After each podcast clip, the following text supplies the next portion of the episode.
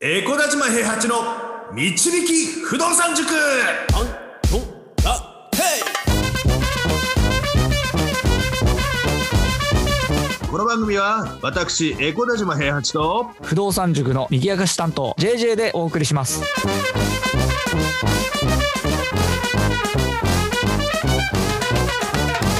はいおはようございますおはようございますおはようございますいやー性格破綻してるんだけどね JJ 君、はい、はい、先日のバーベキューとキャッシュフローゲーム会めちゃくちゃ楽しかったですよあーなんかツイッターでやりますって言ってたやつですねそうあのセミナーやった時にねちょっと一般参加4名募集してあの他にちょっとゲストの方と塾生の人と一緒にキャッシュフローゲーム会とバーベキューやりませんかっていうのを募集したんですけどはいサプライズゲストでフー様とポールさんも来てて ね、いやめちゃくちゃ豪華じゃないですかそうそうあとマッツンとラガさんとかが最初からいるのが決まっててあーあと塾生4名と一般参加4名っていうことでやったんですけどは白熱したねいえ白熱 したフー様がね最初に職業カードランダムで配ったら機械工を引き当ててねー、は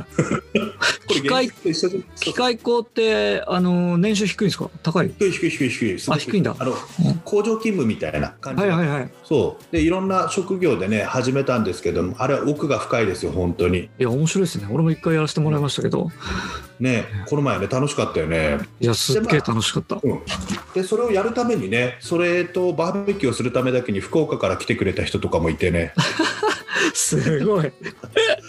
本当にすごい時代だなと思っていやー会いたいす人ごにねいですねバイタリティがすごいですねすごい会社の社長さんだったんだけど社員の人が僕らの,、あの FM スタンド FM 聞いてくれてるらしくてえー、なんか、あのーみんなで聞いてるんでとか言ってすごい楽しんで聞いてます JJ さんにもよろしくお願いしますなんて言 ってありがたい。ありがたいですよ、本当に。再生もね、なんか11話までで5000回数突破して、いやこれ本当配です信ねされるの、ね、18話ぐらいなんですけど、もしかしたら1万再生ぐらいいってるかもしれないですね。いやー本当ですよ。うんとか言って全然言ってなかったらちょっと寂しいですけど。ね、しかも18話じゃなかったら、それも寂しい ね。ね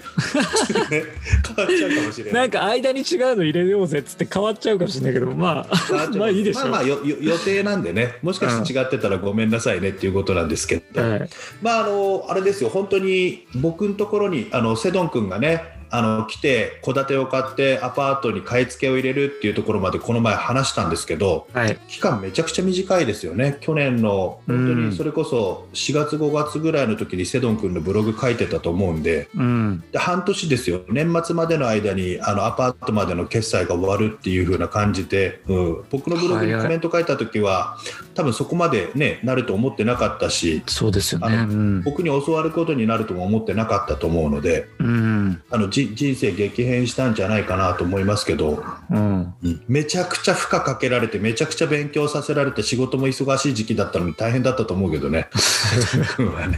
頑張りましたね。いや頑張りましたセドン君もあともう一人ねあの熊本の本一君っていうのもちょっと見てたんだけれども、はい、あの地方在住者なんですよセドン君も本一君もねうん、で両方あの地方に在住してるけどもあの不動産塾スキームっていうかね不動産塾みんなのやり方で、あの関東で16号線の内側で戸建てを買って、えーとそのさらに内側であのアパートを買うみたいなのが熊本の子も、あの静岡のセドン君も両方できたんですよね。うん、うん、うん、あのってことはどういうことかっていうと日本全国どこに住んでてもこのスキームは使えるよってことなんですよ。うん、そうですね。うん、途中までだけどね、うん結局ね、融資の金額が大きくなってくると、だんだん融資って出づらくなるし、うん、支店決済でいける範囲っていうのを金額決められてるから、でも、うん、一旦選択肢がある状態ね、家賃収入が入ってくる状態っていうのは選択肢がある状態ですから、はい、選択肢がある状態になったら、今度、そこから地元で金融機関探したり、地元で物件買ったりとかもできるわけですよ。うん、うん、で地方が分かれる分ね、あうのん大災大規模災害のね、あのなんて言うんだろう、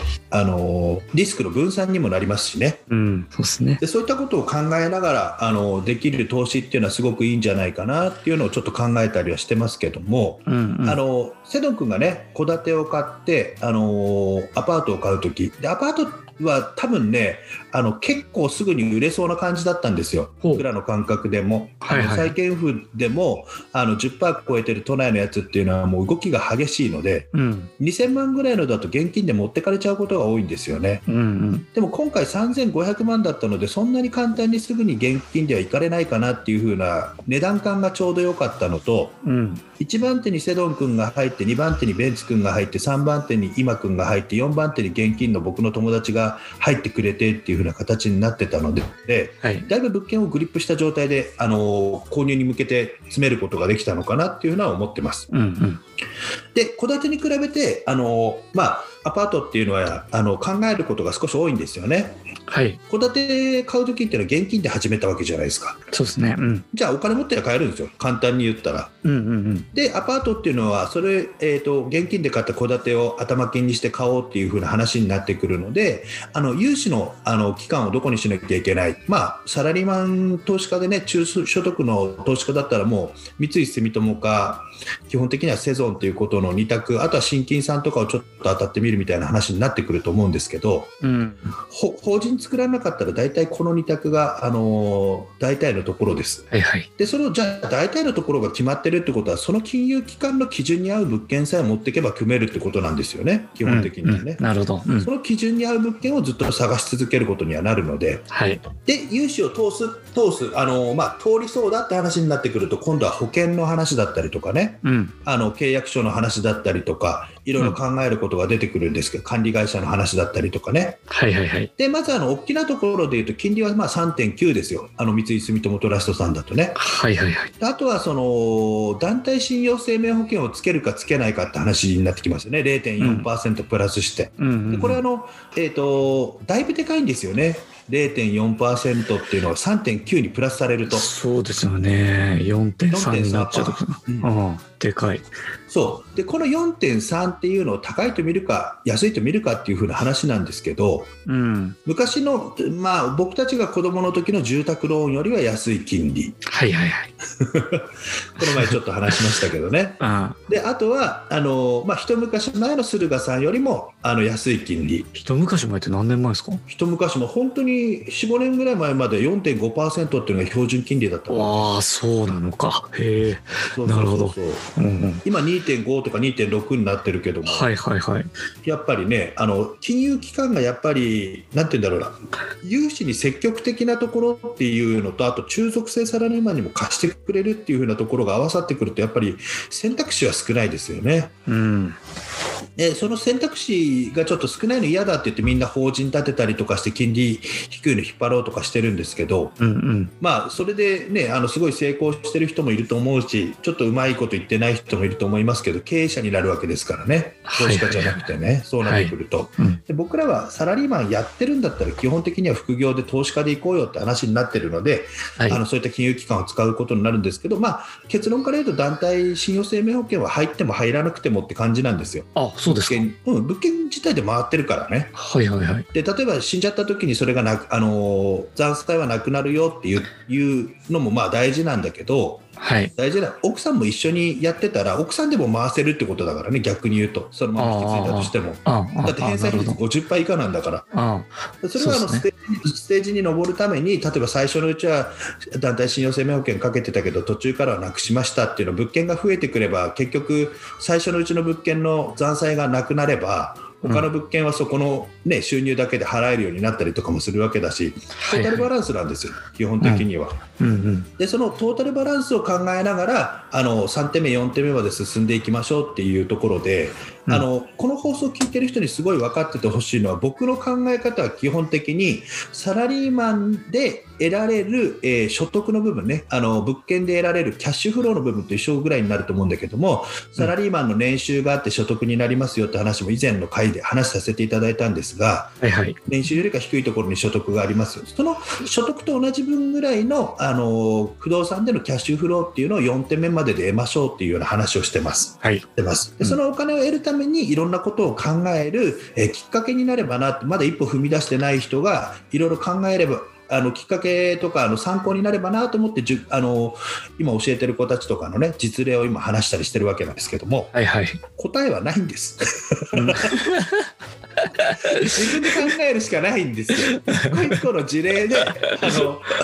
一個一個の事例でね、いろんなあの考え方があるから、僕もあの大事なところはあの僕がこの方がいいよっていうふうに教えたりはするんですけど、そのはい団体信用生命保険の部分だったりとか、うん保険のオプションの部分だったりっていうのは全部新しく買う子に考えさせるようにしてるんですよ。うーん、あ、そうなんですね。えー、そうそうそう。だからこれは例えば僕の場合って地震保険って入ってないんですよ。基本的にはい。物件に。う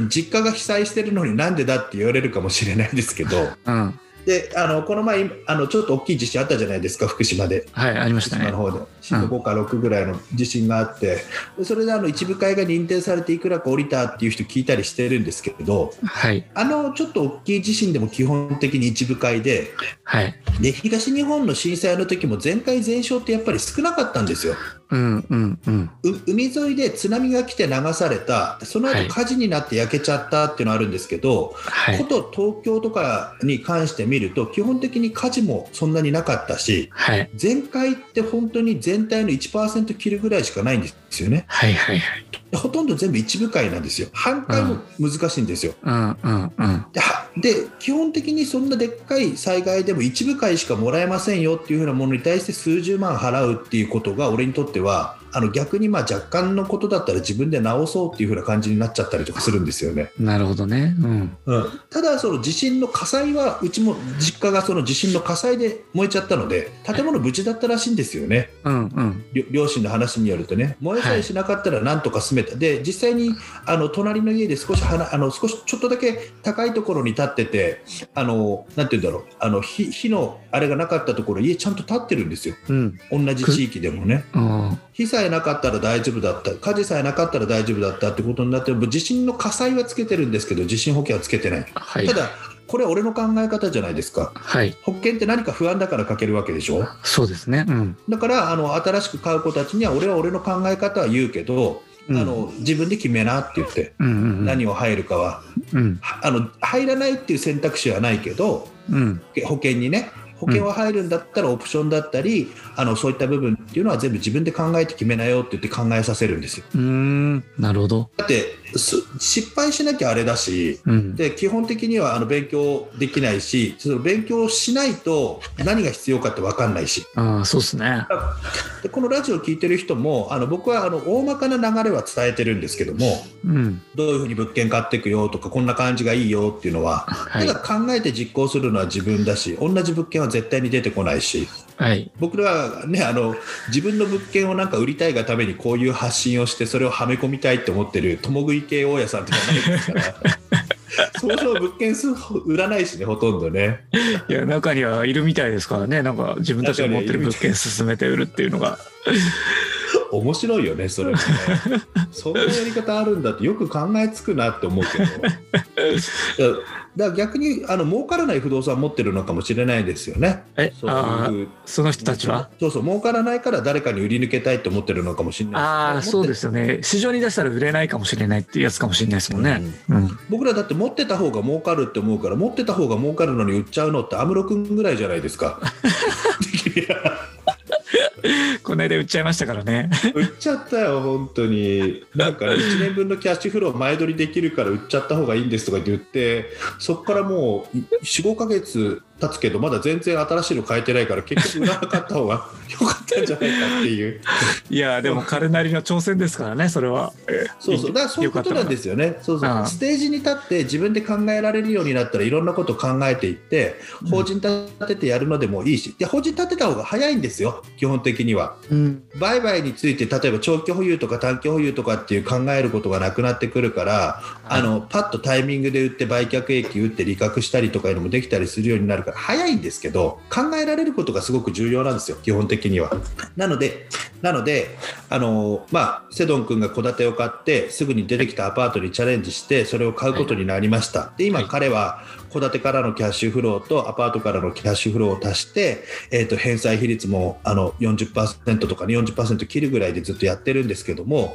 はいその今お金を次の手に行くまでにお金を貯める時間っていうのが勉強の期間で買う時にいろんな選択肢をして買った後にいろんな選択肢をしてちょっとずつ大家になっていくっていうことをやってますうんうん一番大事なのはあの安全性が高いことで返済にすごい困ったりとか、はあいの金利が高いか高くないかっていうことよりも返済に足る物件なのかどうなのかっていうのを見てほしいなっていうような話をねちょっと今日はしたかったんですよね。はいはい、そんな感じかな、とりあえずは。はうん、もちうょっ本と当途に中熱くなって話しました 話しちゃいましたけど、うん、塾長の性格は破綻してるけど不動産はもうほ破綻しないような進め方をしようと そうそうだからす不動産が破綻してないから性格が破綻したまんまでも許されるんだよね多 分ね許されるのかどうかちょっと分かんないですけ どまあそうかもしれないですねはいうん、これ性格が破綻してて物件の返済率とかそういうのも破綻してたとしたらもうとんでもないでしょこいつどうなんだってなって怖いくてしやょほうんがないもん本当に破綻しててはたから見てると楽しいですけどねそういう人ね見たくねえ見たく ないな まあちょっと見たくないですねそれはねうん 怖い怖いまあそんな感じのお話でしたはいはいはいじゃあ今日はこれぐらいですかねあのリスナーさんでまだフォローしてない方がいたらスタンド FM でもねあの Spotify とか Apple Podcast とかとかでもフォローしていただけたら嬉しいなと思いますよろしくお願いしはまい、すぜひフォローしてください。よろしくお願いします。今日もありがとうございました。はいありがとうございました不動産は富を導く算数だ。この番組は、え、小田島平八と。 JJ がお送りしました